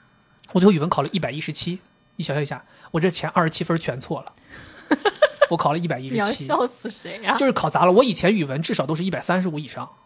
对，我记得我语文是考了一百三十多分。哎呀，所以妈呀，那简直就对我来说一个晴，我也是晴天霹雳啊！怎么会这么高的语文？对呀，所以就是当时估分，其实其他的估分你都没有什么这种感觉。再就是数学可能有一个感觉，就是特别高。所以那个时候我心里稍微有一点点平衡，就是你相当于数学和语文我两个分对调了。就我可能我的数学成绩当时我自己预估就是打好了，也就是一百二十分左右。然后语文我应该是在一百三十五朝上。然后现在就是语文考了个一百一十七，然后数学考了个一百四十二，是，所以你当时觉得好像还行，对，所以这就是这样，就估分就结束了。结束之后，因为我是在高考前就已经去了咱师大的自主招生嘛，没错，师大的自主招生给的优惠条件是给我加二十分，比如说我考六百零一，他就给我加二十分，我就变成六百二十一。来录师大，而且我不需要看院系的分数，就我只要够北师大最低的提档线。我就可以录取，就可以进去读我我之前选的那个专业。哦，你已经选好了，已经选好了。哎呀，这就是一个 后话了哈。对，所以当时当时我是就是我相当于是选专业是不用选了，我只需要考虑我要不要报师大。哦。所以我当时觉得就是后来父母一想说你估这个分也差不多，因为你那个时候能够看到前几年，因为师大其实在辽宁省招生并不是特别热门，并不是有特别多的学生报师大。所以当时我是占了这么一个便宜，然后那几年就是提档线基本都是在呃低可能低的是六百，然后最低低过有五百九十分左右的时候，然后高也高不过六百一，所以当时我们就想说，我当时不是估了五百八、五百九这个分数，加二十分，基本上差不多就能够得到。是，所以当时父母就说，那不如就搏一下，就是第一志愿还是报师大，还是想想要去搏一下这个提档线，搏到了咱们就去师大读书。对，所以但是最后好的就是出分的时候，这就讲到出分了嘛。嗯，出分那一天就是可以电话查分，我不知道你们是什么查分。电话，电话查分，其实真的是挺，我跟你讲，那个时候真的挺紧张，电话查分，因为电话有时候经常占线，你打过去的时候占线。打很打一晚上可能就打通一次，你知道吧？然后你又害怕你这个查的分准不准，怕听错了，怕查到别人那儿了，然后你要打好几次，你知道吧？反复求求证。但是呢，当时就是有点玩野了，查分那一天忘了今天查分啊，自己忘了，跟同学在外面打篮球。在一个人家那个是吗？就是说你这二十七分被扣掉了之后，要在这种三分球场上面追回来，必须。当时就想说，我水花兄弟，我全全都给你追回来。我这是二十七分，我这是九个三分，我就是全给你拿下。当时就是跟同学在大连理工，还在人家一个大学校园里打篮球。嗯，打篮球之后，过了一会儿，突然间我妈来电话，我妈说你人呢？我说在那打篮球呢。我妈说今天什么什么日子你不知道？打篮球。我说什么日子？我说谁生日吗？我妈，今天不是出分吗？不查分吗？你跟他干什么呢？我说哦，我是查分啊，我说忘了。我你跟我爸两个人哈，就是说大褂已经穿好了，如果考得好的话，直接就给你来一段，直接给你来一段返场。然后当时就是确实害怕，因为一方面是他生气了，我害怕；另一方面是你听到我出分了，就更害怕。是，关键是当时跟我一起打篮球的人，你也知道是谁，就是后来我们大连市的状元，人家确实不着急查分啊。我我当时想说。不对，今天要查分，为什么我觉得同学都不提醒我一下查分啊？为什么？原来人家根本就不在意，人家无所谓查分。要么保送，人家这个成绩都要么就是就知道有统计概率，对吧？要么就是成绩好，成绩好都成绩好的都是人家都是稳稳的，不是北大就是清华，要么都是人大。就像我这种还是在这种师大，师不师师师师师师师是干都不一定的，你知道吗？然后当时我就赶紧打车，打了个出租车回家。回家之后连澡都没洗，就开始打电话查分，然后一直占线，一直占线，我非常焦虑，一直占线，一直占线。后来就打通了。打通了之后呢，就开免提，然后他就开始报，特别墨迹，姓名都是那种电子音，姓名叉叉叉，准考证号叉叉叉叉叉叉，报半天，最后他是这样，他是一门一门报，对，语文先语文到多少分，出语文分，哎呦，太低了，后来英语还不错，文综也不错，这个也不错，那个也不错，最后就是你听完那些分之后，你的脑子里不断在那算嘛，你想到底多少分，多少多少分。后来他就报了一个总成绩，就是六百零一。哇，你当时我操！当时你知道吗？当时我记得家里最开心的是我妈，我妈就在家我们家客厅和她那个房间中间来回跑，来回跑，来回跑，特别开心。就因为确实这个成绩是我从模拟考试以来最高的一次。他这么开心，就知道去了师大你能找到我这么好的老婆。要点脸好不好？咱们 就是说考六百零一值得这么开心吗？肯定是知道有我。你说不值得这么开心？我告诉你啊，我刚才说我说我穿了一套模拟考试当中考试考的分数最高的衣服去考试，对吧？你知道我当时考最高分考多少吗？考了五百八十一分。就我在半个学期的跨度的模拟考试当中，最高考过五百八十一分，最低啊只考过四百七十分。你想想我是一个什么学生？嗯，我基本上在我爸妈嘴里，我只读了半年书，高中我只读了半年书，我就是因为考了四百七，实在是被激了，我才开始认真学习。嗯，所以你想想，在这样的成绩是基础的情况下，他们查到我考了六百零一分，你说你作为父母，或者你作为这个考生，你开不开心？开心，对吧？而且你懂吗？就是我们这种开心，还不是说我考了这个分数之后，我可以去到某一个大学，我还在选。是你已经心里有一个你想去的大学了，你考够这个分数之后，你就发现你可以去了。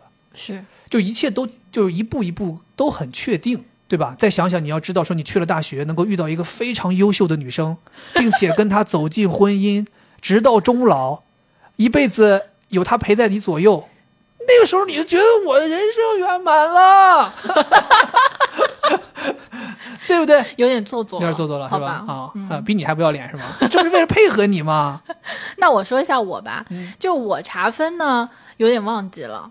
就是我是我们是出分之后才去填志愿的嘛，所以就没有什么悬念。对，没什么悬念，就也是电话查分。我记得已经是我们现在那个厂了。你们好像是就是出分排名也都出了，对，然后才去报嘛。对，其实排名是更好的。排名比分好。对，对你排名就至至至少知道就是大概你排第几名能上什么学校。但你们知当时那个时候知道学校的这个不知道录取线也还不知道，录取线不知道。但我们是属于平行志愿，就是你怎么填。它都不影响你第五志愿填的能录取，也不会让你要降分啊。啊，那我们也我们这个也比较惨，我们不是平行志愿，对，还会降分是吧？我们会出现就是你第一志愿不报这个，你第二志愿报了这个，即使你够，但是人家是第一志愿，人家比你低也可以上啊。对，就是要降你的分，扣你五分什么之类的。对对对，我们就没有。然后我反正查分查出来就是，觉得好像也属于意料之中，就但是也没有考考的那么好，因为当时我爸妈肯定很希望我能去上浙大嘛，就是觉得考砸了呗，就简简而言之。就是一出来发现你这个数多少分吧？你们满分多少？我们是，我们是七百五加六十八百一嘛。嗯嗯，然后我是考了六百八十一分。对呀，对，这个成绩已经是就自选模块是五十一分，就六百三，其实相当于。你知道六百三在我们那个七百五十分满分的地方属于什么水平吗？嗯，就六百三基本就是可以，这个叫什么？咱这个北京这个人北青师就是随便选了。哦，就是基本上在里头的可能某一些专业，你可能还还有一些问题啊，但基本上已经是可以横走了。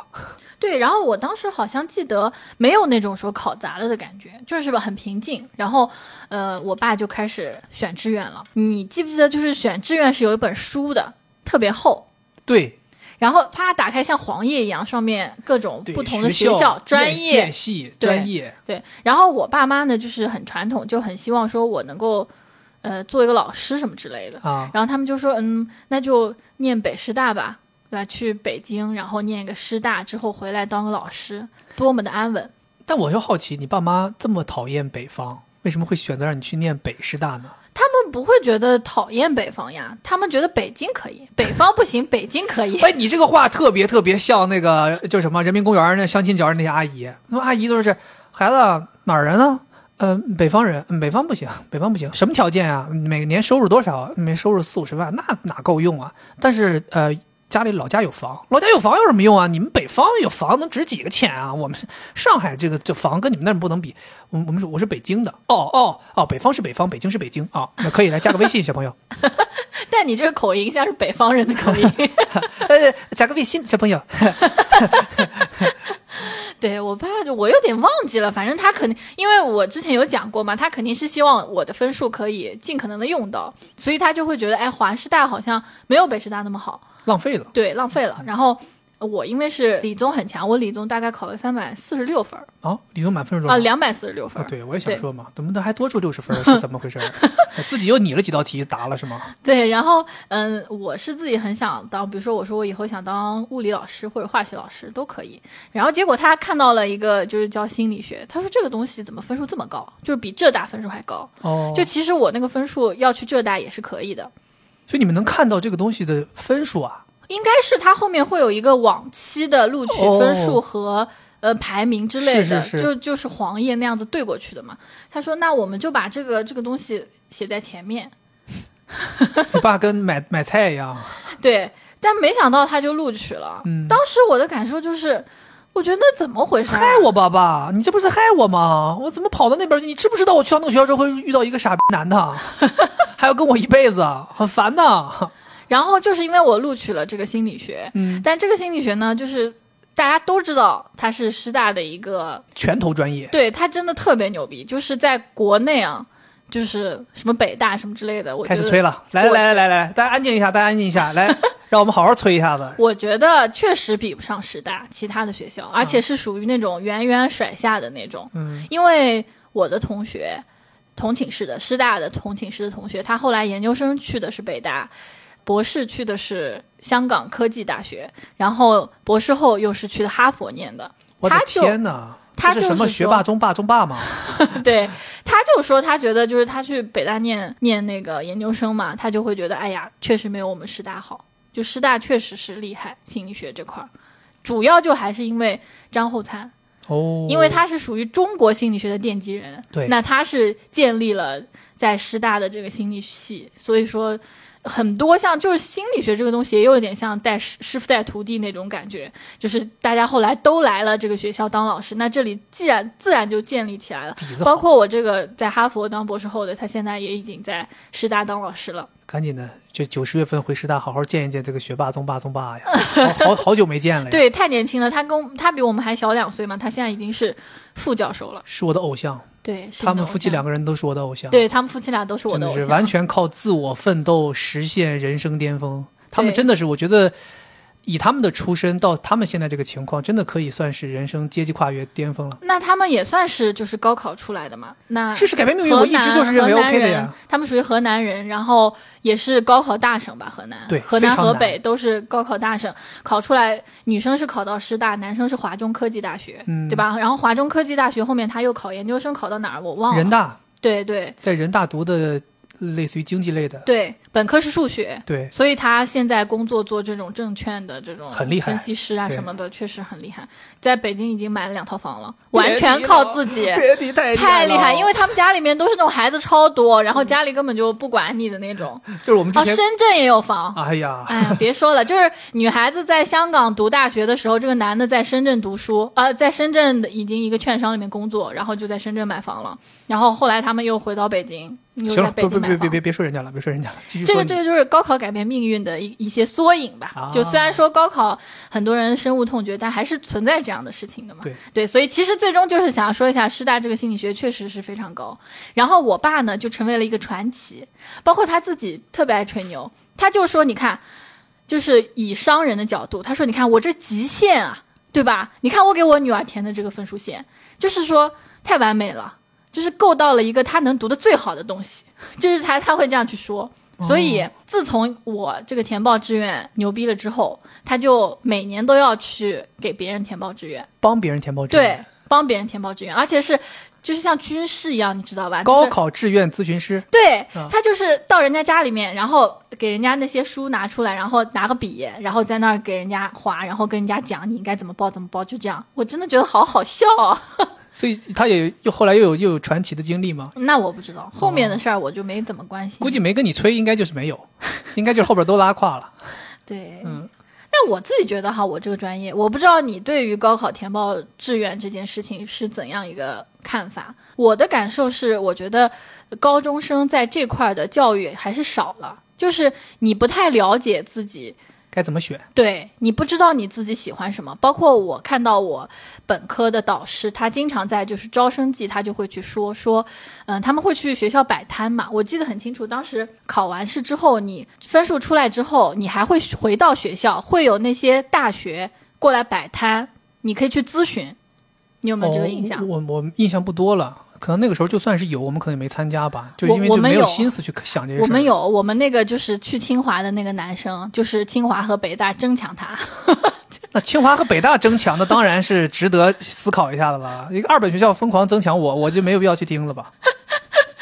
对，就是成绩好的那些人嘛，就是会清华北大会抢着先打电话，怎么样，就是游说他赶紧来我们学校，就这种。然后我的那个老师他会去摆摊，他就会说，没有人了解我们心理学是干什么的，大家都会去，就是门庭若市的都是那些经济啊、计算机啊等等的。但是其实我们这个专业也还是一个很值得的专业。但我自己的感受是什么哈？我就觉得我的这个专业是双刃剑，就是它给我带来了很多很多东西，但是又让我觉得在就业方面我还是感觉到一些困难的，因为心理学这个就业面非常窄，你要么就是到学校里面去，要么你做 HR，或者你去做用户研究。但学了心理学的人就非常希望用心理学这个东西去帮助别人，就是你想做心理咨询师，或者你想做心理学的产品，但是这样的企业很少，然后包括这个行业现在发展的也不是很好。所以我会感觉到一种就业的困难，包括你觉得你自己好像没有得到相相应的回报，我会有这种感觉。但是你同时你又会觉得，嗯，我们这个专业的人也很少，像我这么专业的人很少，我会有这种自自豪感。就是我觉得我是很专业的，虽然好像很多人都觉得自己懂一些心理学，或者他也自学了什么心理咨询师证，但其实那些我我都是觉得不行，必须得是像我们这种从科班出身，对扎扎实实的出身的。对我自己是这个感觉。其实我觉得你们一直在说，包括我身边也认识很多学心理学的人嘛，其实都会跟你有同样的想法，就是觉得心理学就业比较窄，或者像你说的心理学是双刃剑怎么样的。但其实我一直并不是像你们这么悲观。就我觉得心理学，你们是属于心理学就中国心理学发展当中的比较前期的这一批学者。中国的心理学发展还处于一个非常初级的阶段，没错。这也是为什么这个专业大家不了解，包括国内的，无论是跟心理学相关的职业，还是心理学硬相关的这种心理咨询的行业的发展，都其实是非常非常初级，甚至你可以说它都没发展起来。但是你可以肉眼可见的是，随着国家的进步，随着时代的发展，这些东西是一定会起来的。只能说你们是在一个更早的时代选择了一个更超前的学科去学习。你们不用担心的是，未来的你们就会成为像张厚灿一样是这个行业的奠基人嘛？你们也可能是这个行业的前期的一些投入的人。可能再过十年、二十年，到我们的孩子、我们孩子的孩子那个时候，几十年之后，心理学可能变成一个大家非常认知的一个广泛都愿意选择的一个学科，那就是它发展到位了。但是你要知道，他有那一天的发展，正是因为今天你们和我们身边这些师兄师姐，他们选择了心理学，他们去努力去学习去发展。就像我们现在想的是，你看你现在每天都打卡做正念，咱们往往前倒五年，连正念是个什么东西都不知道。那个时候可能还没有。对，所以我就是说嘛，就是这东西就是发展。他有一天火了之后，他有一天被大家认可之后，其实你要知道的是，他前面经历了非常多的磕磕绊绊才走起来，并不是一帆风顺的。对，我觉得确实是这个样子。我也是非常看好这个行业的前景。对对。然后你刚刚说选专业嘛，其实我这个事儿是特别后悔的。是我可能之前咱们在那个假设问答里边，我有有聊过这个事儿，就是关于说，如果说再回到某一个时间点，改变一下我的人生轨迹，我最想改变的就是选专业这个事儿。对，因为我和你不一样，就是其实你那个选择吧，是为了分儿，是这个希望能够。多利用利用你的成绩。我当时的选择呢，其实是你也知道，是自主招生的时候就选好了的。选的时候根本就没有考虑过自己喜欢什么专业，那个时候是就考虑就是我要选一个现在热门的专业。我觉得这个事情可能如果有听我们节目的高中生，可以来借鉴一下，就是千万不要为了热门的专业而去选一个东西就去学了，因为兴趣这个东西，我觉得是学习的一个很重要的驱动因素。无论是兴趣还是你的能力是否擅长，这两个因素是很重要的。但你说社会认可这个东西高，或者说社会发展的好，你要知道，你读成大学毕业至少要四年，再读个研，国内又要三年，国外也要一年两年，五年到七年的时间一下子荒废掉之后，不是荒废掉，就一下子过去之后，时代是个什么发展你都摸不清呢？你怎么知道你高考选志愿的时候热门的专业七年后还是个热门的行业呢？很有可能会导致你决策性的出现失误。万一你这几年间突然认识到自己其实根本就不喜欢这个专业，也学也学不进去，甚至大学四年都没怎么投入到学习当中，那岂不是更后悔？倒不如选一个你自己认为，你觉得有发展，你觉得你有兴趣，至少是你能学得进去的，开开心心过这四年，反而更重要，对吧？我当时不就是因为经济学发发展的好，那个时候零八零九年，对吧？中国刚一轮经济危机过后，整个经济在复苏的时候，大家觉得哇，金融行业绝对牛逼，赶紧学。我就选了，我就学了，后来发现你一不喜欢，二你根本没那个能力。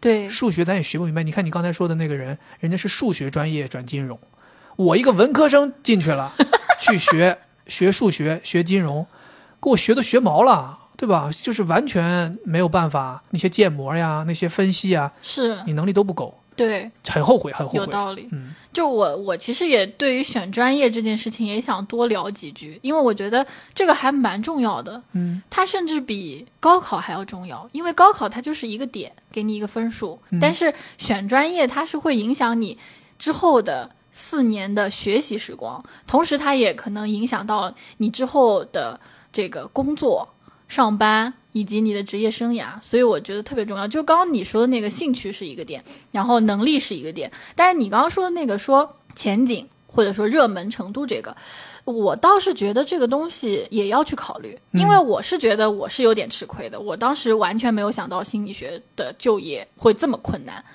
我我有的时候会去思考，就是说如果以后我有小孩，他要高考考完之后他要选专业的时候，我要帮帮他，因为毕竟他还是一个。没有接触过社会的人，作为父母肯定要去给他提供一些建议。我会怎么样去给他提供建议？就是像你说的，我觉得兴趣和能力很重要。第三点可以排在后面，就是你认为这个东西之后就业的前景。毕竟之后我们要成为一个社会人，我们要去工作，要挣钱。我现在的感觉就是，呃，上班、工作和职业是不同的。上班就是一个 job，然后。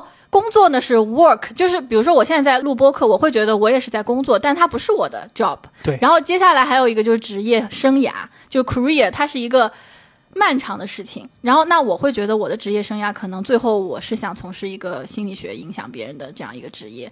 那你要去思考的是，你选择的这个专业对你之后上班、工作和职业生涯的影响是什么样子的？嗯，然后你再去选。我觉得在自自己职业生涯的，一定要考虑自己的能力和兴趣，因为。只有自己的内驱力够，你才能把它真正的变成一个漫长的事情。对，所以就是你要去结合自己的个性，然后结合你对这三种不同的状态的理解，以及你去分析这个专业的东西，最后得出一个比较综合的方案来。对对，没错，还挺难的。我觉得这个事儿。对，我觉得你刚才说的有一个东西特别启发我，就是你说如果你将来有孩子在选专业的时候，你会给他建议吗？其实这个事儿我也很有感触。因为我当时在选专业的时候，我父母其实是给了我很多建议的，但我当时都没听。对，为什么呢？就是那个时候，你一方面是那个年纪的人，你就觉得说我其实有主见，你也觉得你自己很独立，你觉得说我是有选择的，我也就有一个什么什么想法。你们说的想法呢，我都能够找到我不想答应的或者我不想同意的一个理由。比如说，我爸当时就是说，他说咱们想去读的是北师大，北师大里面最箭头的这个专业是中文，对吧？是汉语言文学。他说：“咱们既然可以选，因为当时我那个自主招生的列表里面是可以选汉语言文学的。他说你要不就选一个这个，读个中文。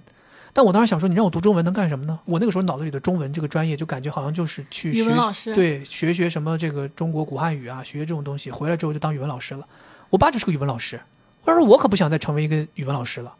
然后呢，我妈那个时候就说呢，说你看你能说会道的啊，嘴皮子这么厉害，你要不学个播音主持，你要不学个媒体专业。”我妈那个时候是这样，甚至我之你知道吗？我之前在成绩不好的时候，我妈还想过说把我花钱送去一个什么地方去培训，最后就考那个播音主持特长生。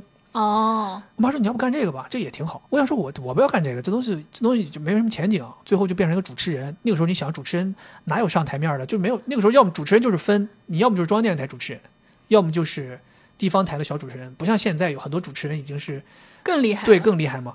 那个时候你不觉得？我妈可能没想到，我现在此时此刻就是一个主持人的身份，MC 鱼。对，所以那时候我都没听。但是你想想，其实最后我很后悔的，就是回头想，你看我本科毕业之后，我其实最想换的就是把自己换到一个跟语言类相关、跟媒体类相关、跟这些东西相关的一个专业，反而是又重新回到了父母的建议当中。是对，所以你刚才说那个，我觉得特别想分享给大家，就是跟我们之前说那个婚恋很像，就父母他更了解你。他也更有人生经验，然后他更能够从更多的维度去思考一些事情，更冷静的去做一些选择和决定。所以他们的建议，我不是说他们建议一定是对的，但他们的建议你是要更冷静的去思思考的，而不要说因为血气方刚，你就觉得只要是父母提出的建议，我必须要给你否了，是我必须要做一个自己的决定，你不能有这个想法。没错，我觉得，嗯，父母真的对我们非常了解。我爸曾经说过一个话，就是他说：“你在我前面走。”你屁股扭动的方向，我就知道你在想什么。就我观察你屁股扭动的方向，我就知道你在想什么。那跟我们那边那句话一样啊，这不你的腚往哪一撅，拉几泡屎，我一些明明明明白白。对，可能就是一个意思。然后我爸也很了解，我知道我可能懒吧，他就觉得你就进个体制当个老师，也不用怎么竞争，对吧？你要学心理学，心理老师都不用上课。我觉得父母如果想影响孩子去选专业的话，更多的是给他更多的信息。而不是说你告诉他你应该选什么更好，因为我觉得我们没有办法去做出很正确的决定，发现原来我们选的跟我们想的不一样，那是因为我们确实不知道他是什么样子的。所以作为成年人，应该给他找到更多的信息，让他呈现在他面前，让他去选，让他觉得这个选择是他自己做的，但其实是你在背后有些影响的。我觉得这个是很重要。对对对，你说这个就是跟我刚才想的一个事儿很很像，就是其实你你在前面有提到过，选专业它不是一个高考成绩出来之后就这么短时间要做的一件事儿，它其实是一个长需要一个长期的培养。我觉得这个事儿可能是我们国内很多家长或者说学生或者学校都很忽视的一个事儿。对，就是不能说出了分儿，打开那个册子你才开始考虑。这个专业有没有前景啊？这个专业我喜不喜欢呀？这个专业将来挣不挣钱呀？你不是这个时候才考虑的，你可能要在高中三年，你就要陆续去慢慢的摸索和去探索自己究竟喜欢什么专业。对。然后比如说举个例子，你在这三年当中，你发现，哎，我确实对于经济啊、金融啊这些东西很感兴趣。我可能大学的时候会想读相关的专业，或者说你在这段时间发现，哎，我确实对心理学就感兴趣。如果你发现了这些苗头之后，你要再去深入的了解，比如你去了解，那国内基本上读金融、读经济的人出来之后都干什么呀？他们都从事哪些行业？学校里要学什么？你比如你发现，哦，原来金融的学生在学校里要学数学，学得很厉害，那你一个文科生就不要去选了，对吧？那。对呀，对，如果说你发现心理学将来就业前景不好，你发现说我又是一个特别希望能够赶紧工作挣大钱的人，那你可能这个职业也不能选了，等等这些，包括你去跟一些从业者去一些认识啊，通过父母的关系或者师兄师姐等等，你就是有一个长期的去了解你所有可能将来会选的一些专业它的深度内容，这样的话到你出分再去选专业的时候，一是缩小了你的范围，比如你就看某几所国内这个专业比较好的大学，你究竟能不能考得上。然后另外一个就是你也知道这些专业究竟将来的前景是大致是个什么样子。真的是这样。我们当时考试的时候，基本只盯着学校，说我要考浙大，我要考什么学校，没有想过说我之后是要做什么什么东西，没有想过这些。对啊，而且专业这个东西，我跟你讲，嗯，如果有一些人还没就业啊，其实可能没没这个感受。我像我们就业过很多次，而且找过很多工作，你会发现，就是你本科这个专业。是特别特别影响你就业的方向的，因为你永远在你的简历上，你的本科的这个专业都是非常明显的一个事儿，因为这个事儿毕竟你读了四年，对，所以很多企业都会看你，你本科究竟学了什么专业，他会默认你本科学的专业就是你最擅长的工作领域。这个可能是就是对于嗯年限比较短的人，对，就像因为我们现在其实也不算是什么职场老鸟，其实也算是。前十年都没到呢，所以还是会去关注。就像我去招人，那我肯定也招比较年轻的人，我也会去看他的呃本科学校是什么，学的专业是什么。基本上如果不是我们这个专业的，虽然他的就业都是相关的，我也会打个问号。但如果说时间长了，倒倒不好说。就像我刚才说的，上班、工作和职业，可能慢慢的你的职业发展会跟你的这个专业并没有那么相关。但是刚开始你要去找个班上的时候，可能还是有关系的。对，因为我自己就非常明显的一个例子嘛，就我本科学的是经济类的，但是我研究生就改换成了媒体类相关的，但是我最终想要从业的东西又是跟媒体类相关的，所以我每次在刚开始找工作的时候，很多人都会质疑我这个问题，他说你本身是学经济的，你为什么要来找一个不从事广告啊，从事媒体啊，为什么要过做这些事情？然后你要给他们解释，甚至你在你的简历当中都必须要非常明显的突出，就是其实你跟经济不相关。其实我更多的经验和我的履历和我相关的实践，全部都是跟媒体相关的。你要去费这个事情去改变大家对于你简历的印象，所以这就是为什么我认为本科的这个第一次专业是非常重要的。你一定要选一个你真的是喜欢，将来有可能从业的时候会把它当成把所学当成所用，嗯，这样的一个选择才是比较好的。对，因为毕竟四年时间，对吧？当然，如果你确实发现你选到了一个不适合的专业，其实现在也有非常多的制度，比如说你可以辅修，或者你可以转专业，都是有办法可循的。对对，行呗，我们今天就聊了这么多。不过我觉得回忆的这呃将近两个小时的时间还是挺欢乐的，是因为讲的时候眼前都能够浮现出当年的一些画面，就一下子回到十三年前那个自己还非常。年轻、非常热血、非常有憧憬的，在考场上为了改变自己的命运而奋笔疾书的那些画面，是都都浮现出来了。对，包括那个考出分之后你的欢乐的情景呀，甚至连那种高考之后假期的那种愉快的心情都一下子来了。对，然后对我来说的话，我觉得回想起来，就是高中的那三年，我是觉得非常有意义，就甚至比大学的四年还有意义。对我来说，因为我觉得就像刚才说的，就是高中学习的时候是超级有目标的，但是在大学的时候，我发现好像没有那么有目标了，就目标感没有那么强了。另外，我还想说的就是高考，就在我眼里面啊，我一直觉得高考它是一个选拔制度，它并不是一个培养制度。嗯，也就是说，高考它就是在。选你筛人，对筛人，他并不是说，呃，我有一个要把一个人培养成一个多么全面的人，等等等等的。所以我是觉得高考是有意义的，但是也不能为之所困。就我觉得我们要记住的是，就考完试要记住的是那种学习的感觉，就成长的感觉。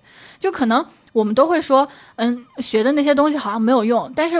我给我的感觉就是那种，我有的时候会经常想起来，我以前就是为了解一道题，我就苦思冥想，然后解出来的时候，我会很快乐的去找我们那个老师，说我解出来了，就是那种感觉，让你觉得自己在成长的那种感觉是非常好的。在这个特殊的时刻，希望一方面像我们开头说的，希望每一个考生都能考出一个好成绩，对，然后也希望大家考完试之后真的。能够好好的放松一下，好好的，呃，过好这难得的人生中真的是最难得的几个月的假期，是对，非常的放纵啊，非常的愉快，千万不要浪费这段时间啊！无论是你去玩也好，旅行也好，还是找点什么东西学一学也好，甚至你哪怕去运动健身，哪怕谈个恋爱，我觉得都千万不要把它浪费掉。是对，好好的度过吧。我觉得这是我们这期节目希望能够给大家带去的一点点欢乐。对，好吧，我们这期节目就是这样的内容，希望大家。保持年轻的心态，保持学习的心态，永远年轻，永远热血沸腾。那么这期内容就到这里了，咱们下一期再见，拜拜，拜拜。